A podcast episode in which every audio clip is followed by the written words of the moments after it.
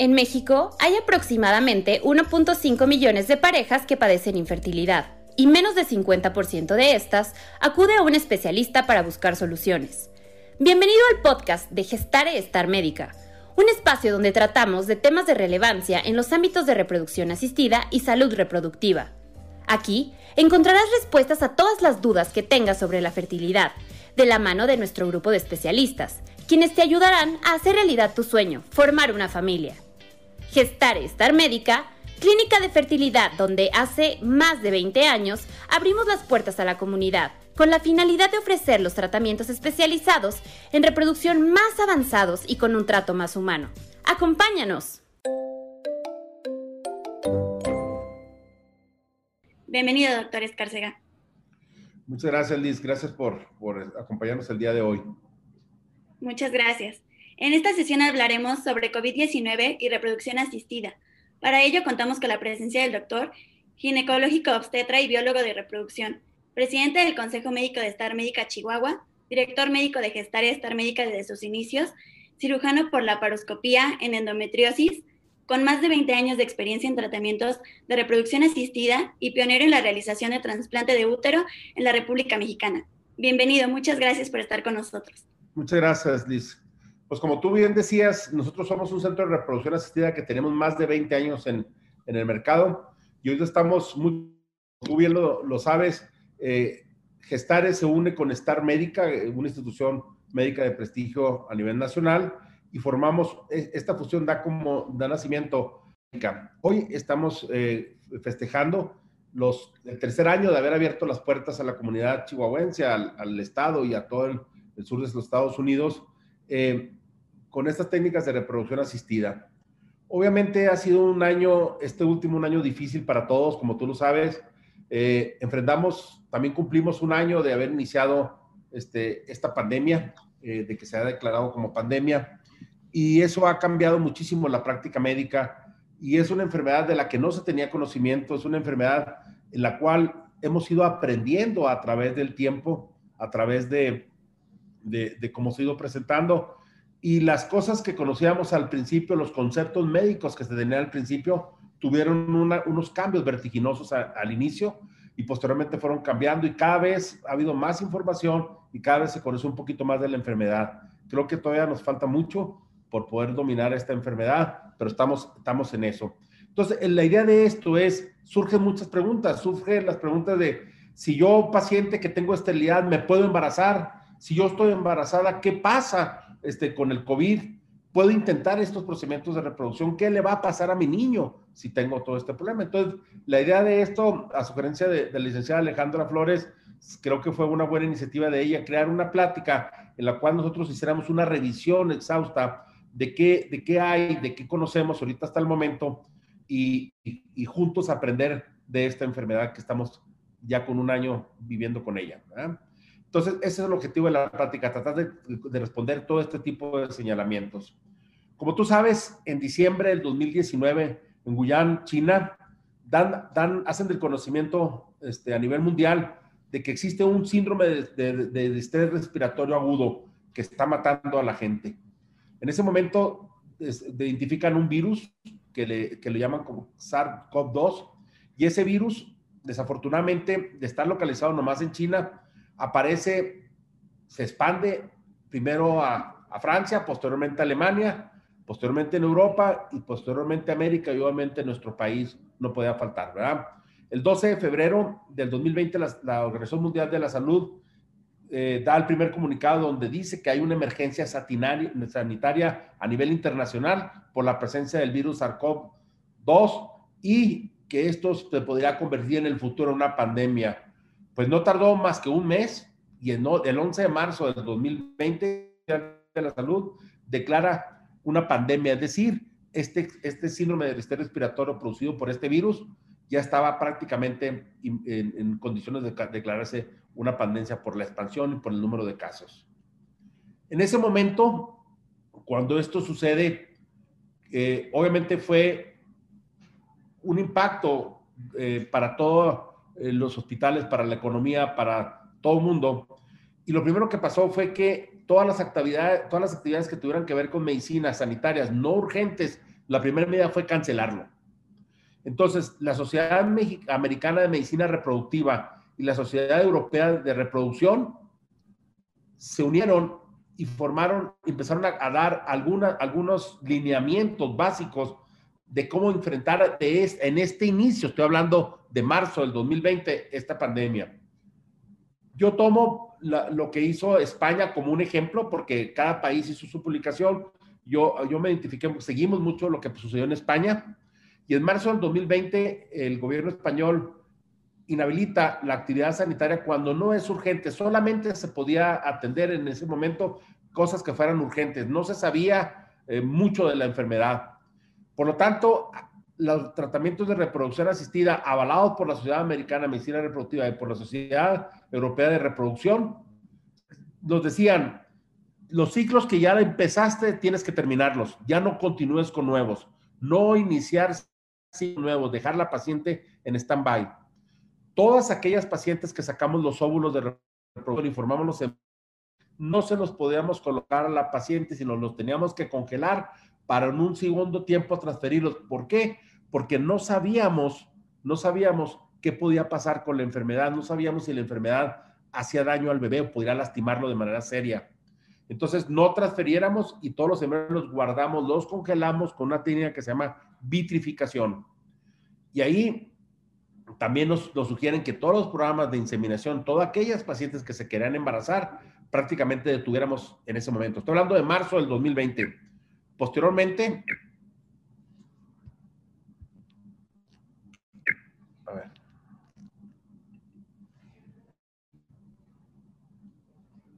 Posteriormente, pues todos los centros de reproducción a nivel mundial, eh, aquí una, una diapositiva es un, es un centro de reproducción inglés, en los cuales pues cierran completamente al público y Gestar Estar Médica pues no fue la excepción. Nosotros prácticamente cerramos en el mes de marzo, pedimos, este, salimos de las instalaciones, todos nuestros empleados se fueron a sus casas y empezamos a observar y a, esperar las indicaciones que pudiera haber a nivel mundial para poder saber cómo nos íbamos a comportar. Si yo pudiera hacerles un, un diagrama de cómo fueron los hechos, sabemos que a finales del 2019 en, en, este, en China, como ya les dije, en Wuhan, perdón, dar conocimiento al mundo de este, este casos de distrés respiratorio ocasionados por el COVID-19. Posteriormente, el primer caso llega a Europa cuatro semanas después, el 24 de enero, están dando en, en, este, en Francia la noticia de que ya existía un caso en Europa. Una semana después, el 28 de enero, se presenta el primer caso en Alemania. Y ahí la, Organización Mundial de la Salud, como les decía, declara como una emergencia pública internacional. En la semana número 8 aparecen los primeros casos en Italia, el 22 de febrero para ser exacto, y ahí manda el primer comunicado a la Sociedad Europea de Medicina Reproductiva sobre qué va a pasar con estas pacientes en reproducción. Ahorita voy a detallar en esto. Posteriormente, en la semana número 11, la Organización Mundial de la Salud declara este, ya como una pandemia por tener al virus del COVID-19 de manera global y cumple con los requisitos para ser determinado como una pandemia a nivel mundial. Eso la Organización, la Sociedad Europea de Medicina Reproductiva lanza su segundo comunicado y finalmente, en la semana 14 viene el tercer comunicado de la Sociedad Europea para finalmente la semana 17 dar los lineamientos, las guías de cómo deberíamos de comportarnos. Entonces nosotros nos apegamos a lo que estaba sucediendo en esas semanas y tratamos de seguir los lineamientos que sucedieron a nivel mundial. Aquí, el primer comunicado que fue del 28 al 30 de enero del 2020, nos dicen que las pacientes con COVID, es decir, aquellas pacientes que estuvieran infectadas, no deberían de embarazarse ¿Por qué? Porque no se sabe eh, qué daño podía ocasionar en ese momento al producto. Entonces, los ciclos de, reproducción asistida que se estaban haciendo no se podrían transferir porque no se podía tener un embarazo. Y en segundo lugar, te, te sugerían guardar todos los óvulos y los embriones hasta nuevo orden, hasta saber cuál iba a ser la conducta. El segundo comunicado sale del 11 al 14 de marzo y ahí ya engloban a las personas que están infectadas por COVID, sino que ahora todas las pacientes que cursan con infertilidad no deben de embarazarse, no deben de embarazarse.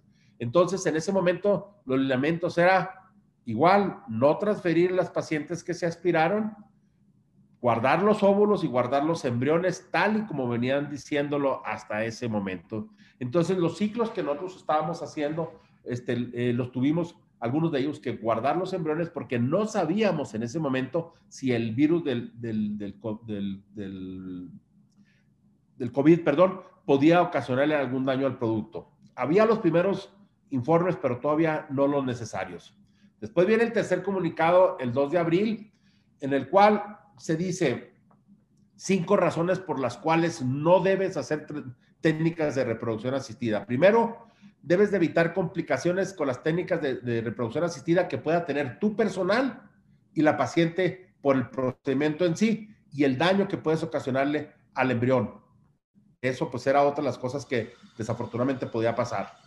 Después de eso, eh, la otra posibilidad era evitar complicaciones del, producto del virus del, del, COVID y embarazo, que tampoco se sabe cómo, cuál era lo que podía pasar con esto, ¿de acuerdo?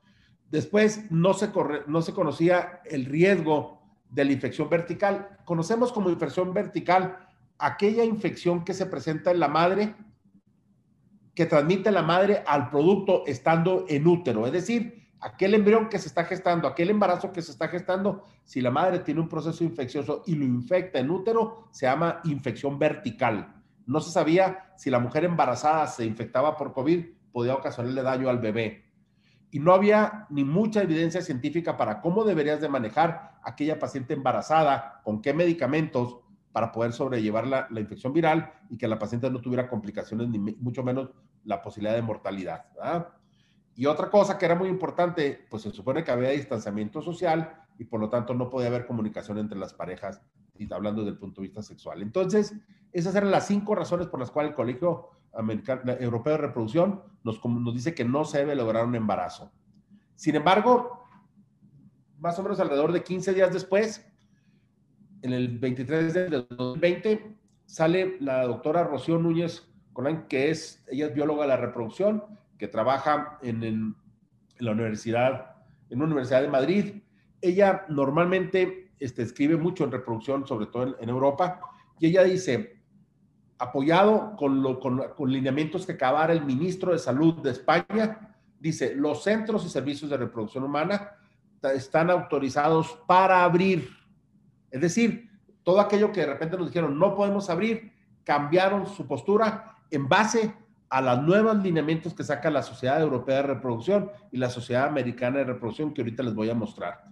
Entonces dicen, lo que se tiene que hacer es estarle sacando exámenes periódicos al personal usar mascarillas N95, dispersión de las pacientes de la sala de espera, es decir, reduciendo el número de invitados que vienen con ella, solamente a la paciente y al, y al esposo cuando sea estrictamente necesario. Este, y al resto de personas limitarles el acceso a los, a, los centros de reproducción, ampliar los horarios para que sea este, menos gente al momento que se está trabajando, organizar una, una desinfección constante, periódica y sistemática de todo lo que está en el laboratorio, y solo hacer procedimientos de reproducción asistida a aquellas parejas que estén libres de la infección. Y otro de los elementos que nos dieron es no hacer anestesia general, hacer anestesia regional, que cambia mucho la, manera como hacemos la reproducción en ese momento. Entonces, esto que dio el, ministro de, de, Salud de España, la doctora Rocío lo resume en un artículo que fue un parteaguas para nosotros. El 13 de julio del 2020, se sacan una publicación en forma conjunta la Sociedad Americana de Medicina Reproductiva, la Sociedad Europea de Medicina Reproductiva y la Sociedad Internacional de Fertilidad, en la cual ellos dicen, ok, después de hacer un comunicado conjunto y analizar lo que está pasando, nosotros estamos de acuerdo que se deben de abrir los centros de reproducción asistida y procurar la disminución de todos los, riesgos que eso puede, eh, que, de transmisión viral que puede hacer entonces, todas las medidas que anteriormente les había dicho se tenían que implementar de una manera sistemática en, todo, en todos los centros de reproducción, limitar la gente era una de las principales y, y escoger los casos que se que tenían que hacer de reproducción asistida. Entonces, viene lo siguiente. ¿Por qué los centros de reproducción asistida tendrían que abrir apoyados en el artículo que les acabo de mencionar? Nosotros abrimos las puertas Primero, número uno, la, la infertilidad aumenta con el tiempo. Es decir, entre más tiempo tenga una pareja sin lograr un embarazo, es inversamente proporcional a las posibilidades de tener un, em, un embarazo. Es decir, más tiempo de, de, esterilidad, menos posibilidades de lograr un embarazo. Aquí el tiempo de la pandemia era incierto, no se sabía cuánto tiempo más. De hecho, en este momento no sabemos cuánto tiempo más la pandemia está presente. Entonces, el tiempo puede convertir a, puede ser enemigo de esa pareja y en un momento dado pudiera desafortunadamente hacer que esa paciente este, no se embarace porque el tiempo le jugó una mala, una mala pasada y ya no logró el embarazo. También es conocido que entre más tiempo tenga la paciente de esterilidad, entre más años tenga, las tasas de nacidos vivos disminuyen. Entonces, el tiempo juega un papel muy importante en muchas de las pacientes. Por otro lado, en este artículo mencionan que hay tres condiciones, pero en realidad son cuatro. Yo las nominé como cuatro condiciones críticas. Primero, hay pacientes oncológicas que van a recibir quimioterapia o radioterapia y que requieren de un proceso de criopreservación de óvulos. Eso el tiempo no les permite esperar a que pase la pandemia porque su proceso oncológico va seguir adelante y finalmente van a perder su oportunidad de, reproducción. Entonces, en ellas había, hay necesidad de hacer los procedimientos de fertilización in vitro. Mujeres con baja respuesta, es decir, aquellas que por su edad o por su condición del ovario, el ovario ya no está funcionando de manera adecuada, bajo su reserva ovárica ya no ya está limitada, son mujeres que ya no van a producir óvulos y el tiempo se convierte en un enemigo, a pesar de que Nueva York en esa época, más o menos en julio, publica eh, una, en la ciudad de Nueva York se publica un artículo muy importante en el cual las mujeres que tienen una baja respuesta el doctor habla que no hay cambios este, en su pronóstico en seis meses. En la pandemia no sabíamos si la, pandemia iba a durar más de seis meses. Entonces, esto es, por eso las sociedades europeas y americanas y la, la, Internacional de Fertilidad consideran que las mujeres con baja respuesta es prioritario hacerle el procedimiento de reproducción asistida y evitar que el tiempo pase en su contra. Pacientes con endometriosis, sabemos que la endometriosis es una enfermedad que avanza mes con mes y eso puede enrarecer las condiciones en el interior de la pelvis y bajar nuestras posibilidades de embarazo. Y el síndrome ovario poliquístico es otra de las patologías que conforme más avanza el tiempo, cuando sobrepasa los 35 años, sabemos que automáticamente este, las posibilidades de embarazo empiezan a descender a través del tiempo. Y obviamente las mujeres que se encuentran al final de la etapa reproductiva no tienen tiempo de estar esperando. Como pueden ver, hay, hay algunos casos en especiales que obligaban a que los centros de reproducción asistida abrieran sus puertas. Y esto publicado científicamente.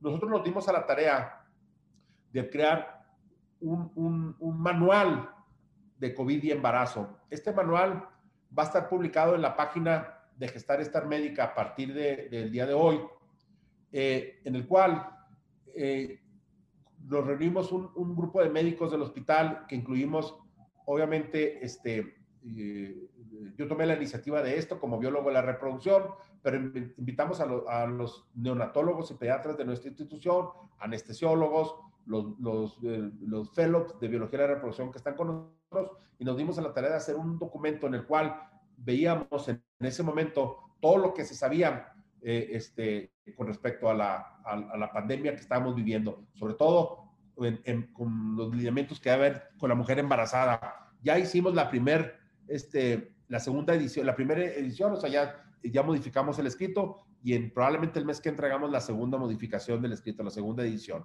Entonces, aquí les pongo parte de lo que es el, el, vaya, el, contenido de este escrito.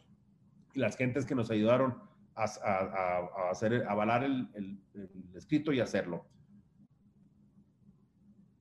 Nosotros después de platicarles cómo fuimos avanzando, por qué cerramos y por qué abrimos de nuevo, entonces ahora la pregunta concreta es, ¿cómo afecta la reproducción asistida al resultado?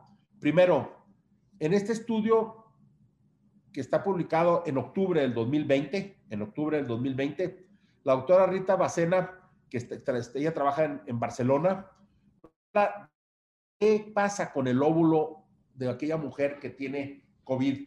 hay estudios que no han podido determinar la existencia de un daño real en el óvulo y este estudio que se llama Eugene, que está publicado en octubre del 2020, es un pionero en la escala internacional, precisamente porque era una técnica muy innovadora que permite detectar la carga viral en estructuras tan pequeñas como un óvulo, que eso desde el punto de vista científico, desde el punto de vista práctico, es muy complicado determinar un virus en, un, en algo tan pequeño como un óvulo. Entonces ellos idearon una técnica muy innovadora en la cual pudieron decir, hicieron, este, al ser pioneros con esta técnica, revelaron su, su, estudio que no hay daño en el óvulo por el COVID. Este, por lo tanto, no hay posibilidades que a través del óvulo la mamá infecte al producto si ella llegara a tener COVID. Hicieron 16 óvulos de dos mujeres, de una sacaron 6, de la otra sacaron 10, y a todas les hicieron, el, ellas son mujeres que en el momento que hicieron la captura salieron positivas a COVID, tenían, estaban infectadas, tenían la, la, enfermedad de manera aguda, y hicieron la determinación de, de, de, dieron la tarea de buscar la estructura del virus en los óvulos y gracias a Dios no encontraron nada. Buscando más artículos, buscando mayor información, no tenemos documento de que el óvulo se vea alterado por medio de, del virus que en esta pandemia. Por lo tanto, si llegara a haber una infección viral este, y vertical, que ahorita voy a explicar las posibilidades, el óvulo no era el culpable de esta situación. Posteriormente aparecen estudios en, en, espermatozoides, en los cuales se trata de determinar si un esperma llegaba, lo tenía normal el varón y con el paso del COVID podría perder su movilidad y su morfología. Entonces, este, el daño en, en pacientes con, con, con, con, enfermedad de COVID este, puede alterar la espermogénesis y este artículo nos dice que pacientes que, están, que fueron hospitalizados con COVID-19, varones, se les pidieron muestras de esperma para compararlos. Algunos de ellos tenían estudios previos y se dieron cuenta que el número de espermatozoides bajaba considerablemente, bajaba el número de espermas. Encontraron células de defensa en el semen y niveles altos en el líquido seminal de interleucines y de factor de necrosis tumoral alfa, que hablan de un proceso inflamatorio. Eso obviamente, como es un proceso inflamatorio severo, tiene un deterioro en la formación de espermatozoides con una respuesta inmunológica alterada en el testículo de tal manera que el número de espermatozoides baja considerablemente. ¿De acuerdo? Estos, estos hallazgos indican que el sistema reproductor masculino sí puede verse in, involucrado con las infecciones de, de, de, del COVID-19 y que puede ser que en el desarrollo de ese esperma, de espermatogénesis el esperma venga de menos calidad y eso puede afectar o impactar directamente en las tasas de fertilización. Entonces, para nosotros, ahorita estamos iniciando un protocolo, nos estamos dando la tarea de buscar varones que, te, que tuviéramos estudio de espermograma antes de la infección, que tuvieron la infección y que ya salieron de la infección para ver si tenemos algún tipo de secuela posterior. Pero todo indica que el virus del COVID, a diferencia del óvulo, sí llega a impactar en el desarrollo de la espermatogénesis. Por otro lado, por otro lado, también es importante para nosotros este, eh, que, que el embrión se ha buscado y yo anoche hice una búsqueda intencionada, a ver si había por ahí algún artículo del que yo no hubiera tenido conocimiento, en el cual no logramos ver que el embrión tuviera este, un daño este, a, consecuencia del COVID-19. Sabemos que el óvulo no, no hay documento que nos diga que está dañado, sabemos que sí impacta sobre el esperma y que el embrión per se está libre de, de la infección, ¿de acuerdo? Entonces, para nosotros es muy importante saber que las mujeres embarazadas tienen mayor posibilidad de tener la infección por, por, por COVID-19. Este, y por su naturaleza de ser, de ser este, mujeres embarazadas, tienen una alta posibilidad de ser, de, tienen mayor posibilidad de lograr el contagio, ¿sí? Y si nosotros lo pudiéramos ver este, de manera... Bueno, antes de eso quiero comentarles que nosotros nos dimos a la tarea de hacer un, un video en el cual no, este, se, se, se, estudió los casos que se, tuvi, se, tuvieron aquí en el hospital de, de, infecciones por COVID.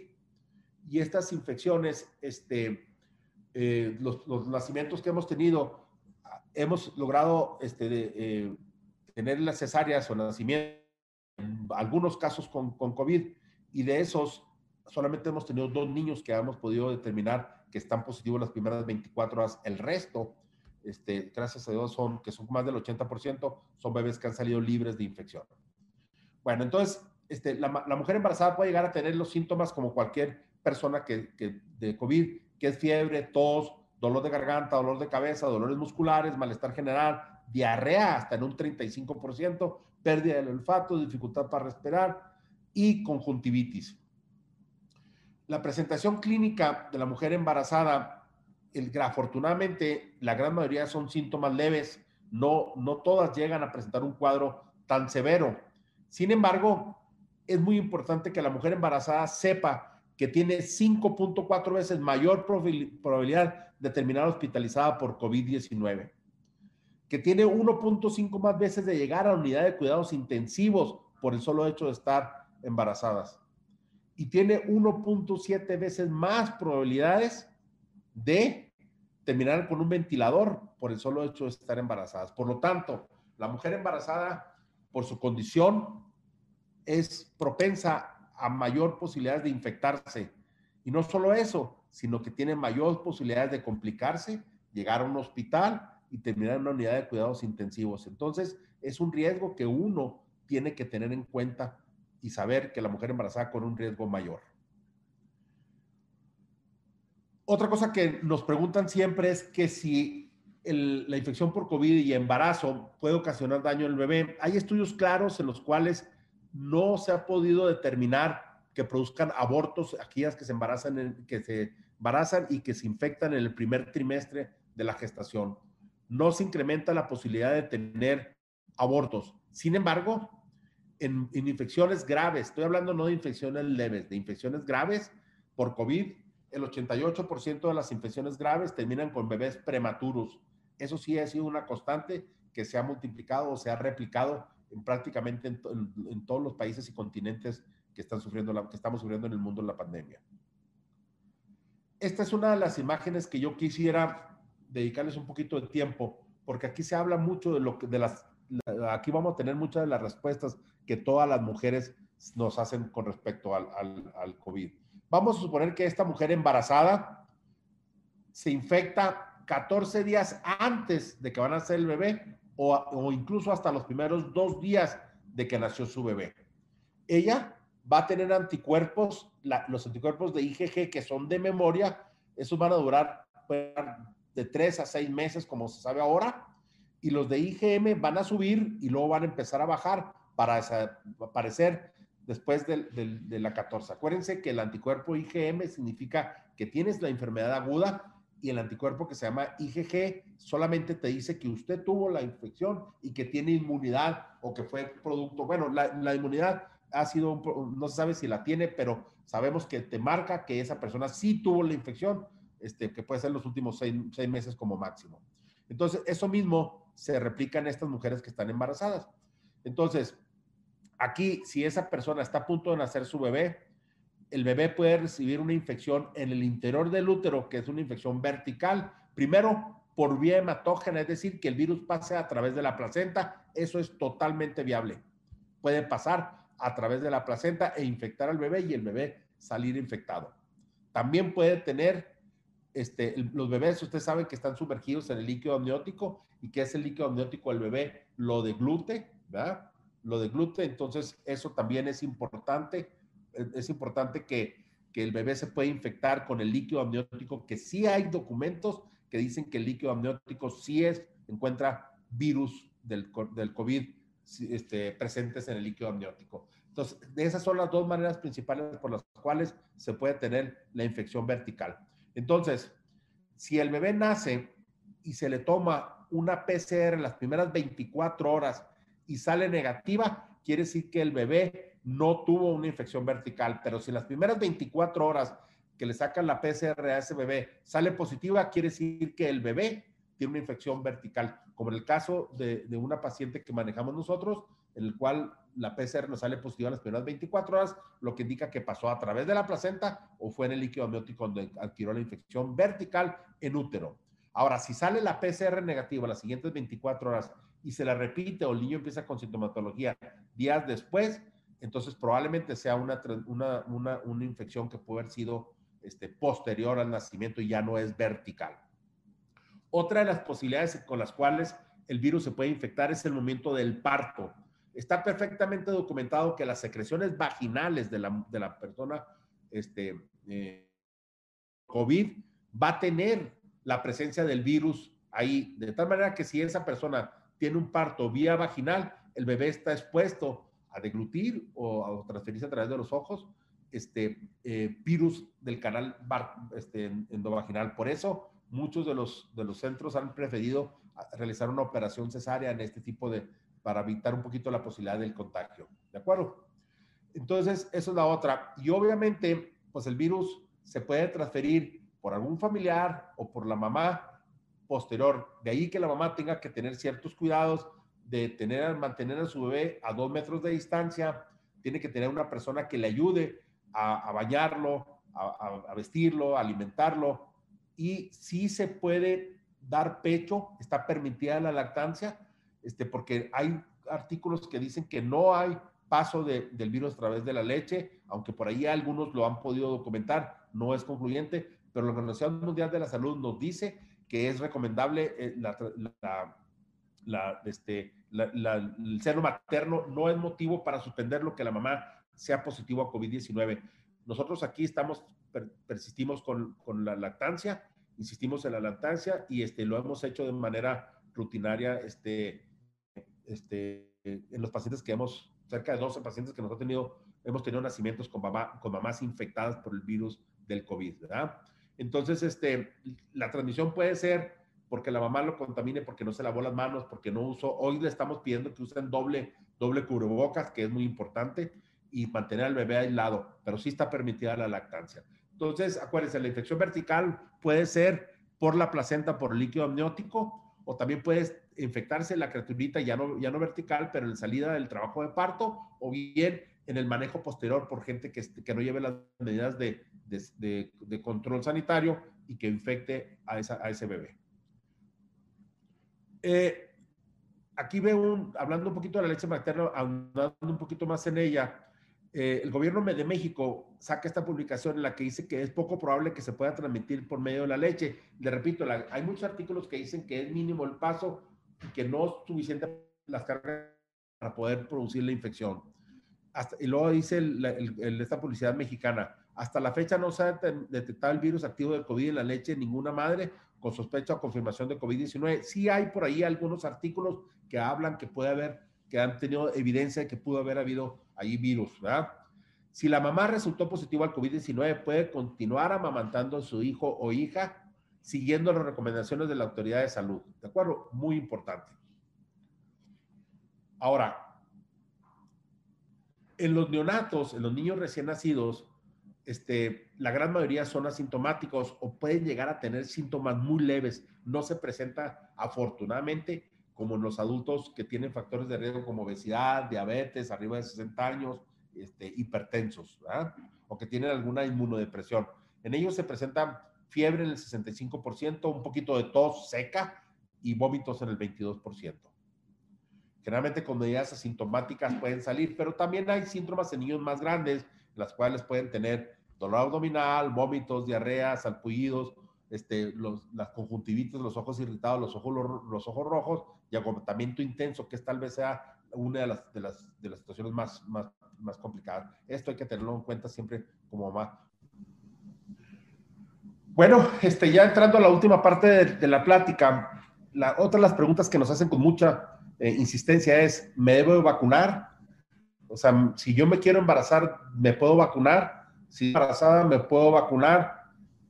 ¿Qué hago, doctor? ¿Me vacuno o no me vacuno? Esa es una de las preguntas que nos hacen rutinariamente. ¿verdad?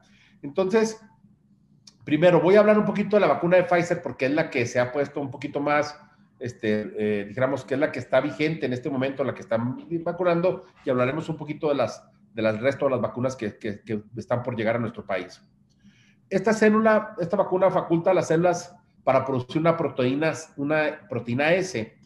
¿De acuerdo? En, en, ausencia del virus, eh, hace que el sistema inmunológico de esa persona se prepare y produzca anticuerpos para que el momento que llegue el virus reconozca esa proteína S y no le permita entrar. Entonces se hace a través de un mecanismo que se llama eh, eh, ARN mensajero. Es una, dijéramos, una, una, vacuna muy especializada que hicieron rápido y que sí alcanzaron a hacer estudios de, de, para poder, este, vaya, validar su efectividad.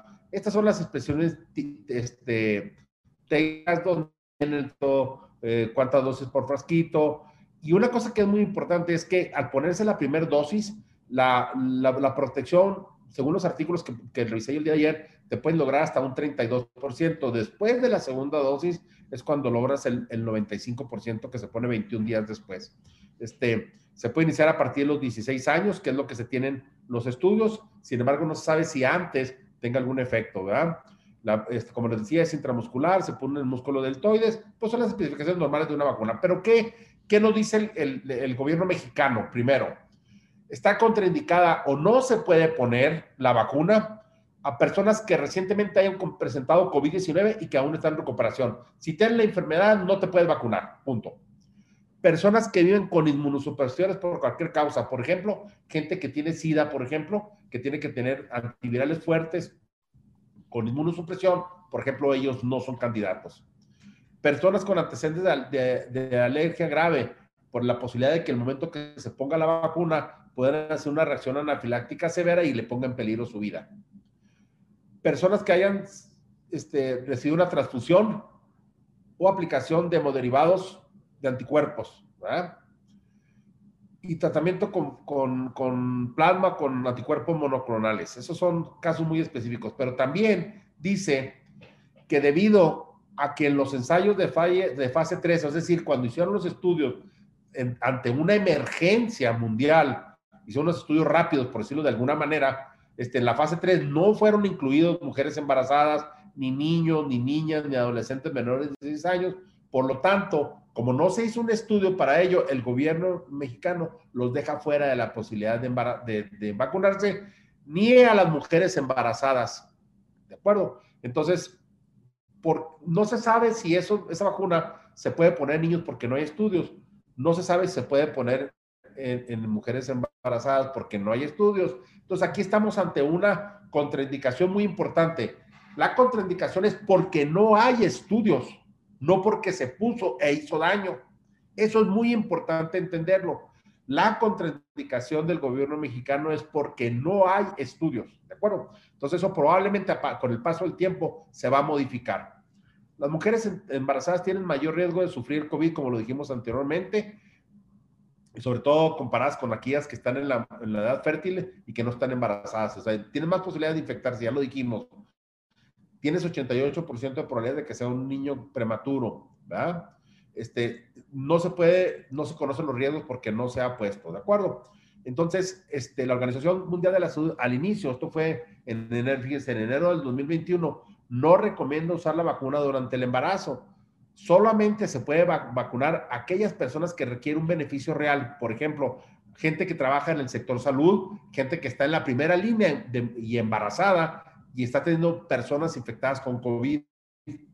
Esas personas que la ONU de la Salud dice que se ponen de Esto fue en enero 8 del 2021, ¿de acuerdo? Ahora, el Centro de, Detección de Enfermedades Contagiosas en Estados Unidos y, la ACIP, que es una institución americana que regula la, aplicación de vacunas, recomienda solamente ponerlo en personas que, que este, que, son trabajadores de la primera línea que trabajan con COVID. Y acuérdense que, que es muy importante recordar, y ellos lo, dicen, que las mujeres con embarazo pueden tener hijos prematuros, pueden regresar, ingresar a terapia intensiva y pueden requerir este, eh, intubación. Entonces, a pesar de que solamente le recomiendan en personas de la primera línea y por otro lado ponen el riesgo de la prematurez y de que tienen mayor posibilidad de infectarse, entonces ellos dicen claramente lo que les acabo de decir. Son artículos que nos dicen, la evidencia es que no hay, no hay evidencia, no hay razón. Ah, sería muy diferente a que le, hubieran, que le dijeron, se le puso la vacuna a mujeres embarazadas y les hizo estos daños. Ese artículo no existe, por lo tanto, dan apertura para usarlo. La vacuna moderna, que después sale posteriormente, este, no, se, ella, este, sí hizo estudios en, ratas en la fase 3 del estudio en ratas embarazadas y los estudios no mostraron ninguna anormalidad en las ratitas que fueron vacunadas estando embarazadas. Pfizer está haciendo ya un estudio en animales, está en proceso actualmente, ¿verdad? Pero sin embargo, es importante saber que ya hay mujeres embarazadas que se la están poniendo. La vacuna de AstraZeneca también tiene los estudios limitados, tampoco no han podido complementar este, en la mujer embarazada. Ellos no, este, no han complementado los estudios de toxicidad en animales, al igual que Pfizer, solamente Moderna los tiene. Y, este, y se debe considerar, no se sabe si se excreta o no por la leche, por lo tanto también la lactancia la están limitando. La rusa, la Sputnik, la, Sputnik este, no hay estudios concluyentes para la mujer embarazada. Ellos le dan la misma, el mismo beneficio de la duda de las otras vacunas y, este, y solamente ellos dicen que el riesgo de la infección en las mujeres embarazadas es mayor, por lo tanto la justifican su uso al no tener evidencia de que pueda haber daño, a pesar de que no hay estudios concluyentes. Es muy importante saber que hay una vacuna que va a salir próximamente que lo produce Johnson Johnson. Johnson Johnson es un laboratorio que va a sacar una, una, una, una vacuna que va a ser una sola dosis. Este, a pesar de que es una, dosa, una sola dosis, eso afecta, tiene beneficios, sin embargo, es una bacteria que tiene un poquito más de efectos adversos. Este, es una, es un, se utiliza, la vacuna trae un virus parecido al del resfriado de la influenza y este, ya se hace que al ponerse estimula para que el organismo produzca anticuerpos contra el COVID. Es la manera como actúa. Lo que sí ellos tienen muy claro es que no incrementa la posibilidad de abortos y se dice que a nivel de Estados Unidos ya existen más de 30 mil, pero la verdad es que un reporte que vi en la mañana ya existe, cree que hay alrededor de 50 mil mujeres vacunadas con las diferentes vacunas en Estados Unidos y ninguna de ellas ha, presentado incremento en la posibilidad de abortos. Eso es importante. Johnson Johnson va a hacer un estudio entre marzo y abril de este año para vacunar a embarazadas y poder tener una experiencia con, con esta vacuna y poder publicarla para dar la seguridad. Lo que sí es una realidad es que la mujer embarazada en nuestro país no se vacuna por la limitante de estudios, pero otros países como Inglaterra y Estados Unidos ya están vacunando porque, le repito, no hay evidencia de daño. Sí, tampoco se ha probado que, que no lo haga, pero no hay evidencia de daño. Por lo tanto, sabiendo el riesgo tan grande que tiene la mujer embarazada, es mucho mejor vacunar a esa persona. Por último, en nuestro país hay gente muy brillante. Hay investigadores de primer nivel como el doctor Guillermo Torre Amione, que él, es eh, uno de los investigadores de CONACYT nivel 3. Eso es un distintivo que se, tiene, a gente de un nivel muy alto de investigación. Él es el rector del TEC Salud, del TEC de Monterrey, es vicepresidente de investigación de todo el, del sistema TEC Salud, ¿verdad? Tiene un, grado de doctorado en Estados Unidos en inmunología. Entonces es una persona que conoce, a pesar de que es cardiólogo, que trabajó mucho tiempo en, en Houston, en Baylor, ¿verdad? Es miembro de la Academia Nacional de Medicina. Él es una persona que es una autoridad en, desde el punto de vista de investigación y con todo un currículum profesional que sus comentarios tienen un peso en este momento en nuestro país. Él en sus redes sociales, que es muy activo, les recomiendo que lo sigan, pone hace menos de una semana, este, este, eh, ahí está, lo puso el 25 de febrero del 2021, pone embarazo y vacuna COVID. No ha sido no ha sido evaluados en la fase 3, lo que les decía, no hay los artículos que se tienen, ninguno ha hecho pruebas en mujeres embarazadas. En Estados Unidos, alrededor de 50 mil mujeres embarazadas se han vacunado, ¿sí? Y luego, acuérdense, hay mayor riesgo de intubación y muerte de las mujeres embarazadas infectadas con COVID con las que no están embarazadas. No hay riesgos para el bebé en el primer trimestre, sabemos que puede haber prematurez, ¿verdad? Y ahí pone él claramente en el punto número cuatro, si estás embarazada, hay mucho menos riesgo con la vacuna que con la enfermedad de COVID. Y punto número cinco, si no estás embarazada y planeas estarlo, vacúnate. Entonces, él, un investigador que sea, tal vez sea uno de los investigadores que esté en el top 10 de México, él las invita a las mujeres a que se vacunen estando embarazadas si lo pueden hacer. Yo creo que estos son comentarios de gente tan valiosa que tenemos que seguir, sobre todo en este momento tan difícil que estamos conociendo y estamos aprendiendo de la enfermedad. Concluimos. El COVID-19 es altamente contagioso. Sabemos que puede provocar parto pretérmino como complicación para el embarazo. No produce abortos. aunque existe una, una transmisión vertical posible en la mujer, es decir, que lo transmite a través de la sangre por la placenta o a través del líquido amniótico, esto parece ser poco probable. El trabajo de parto está documentado que pueda el bebé infectarse si la mamá es positiva a COVID-19. En situaciones de emergencia social como la que estamos y sanitaria como la que estamos este, eh, este, viviendo actualmente, la, enfermedad de COVID puede verdaderamente quebrantar toda la vida de una persona desde el punto de vista del embarazo, ¿verdad?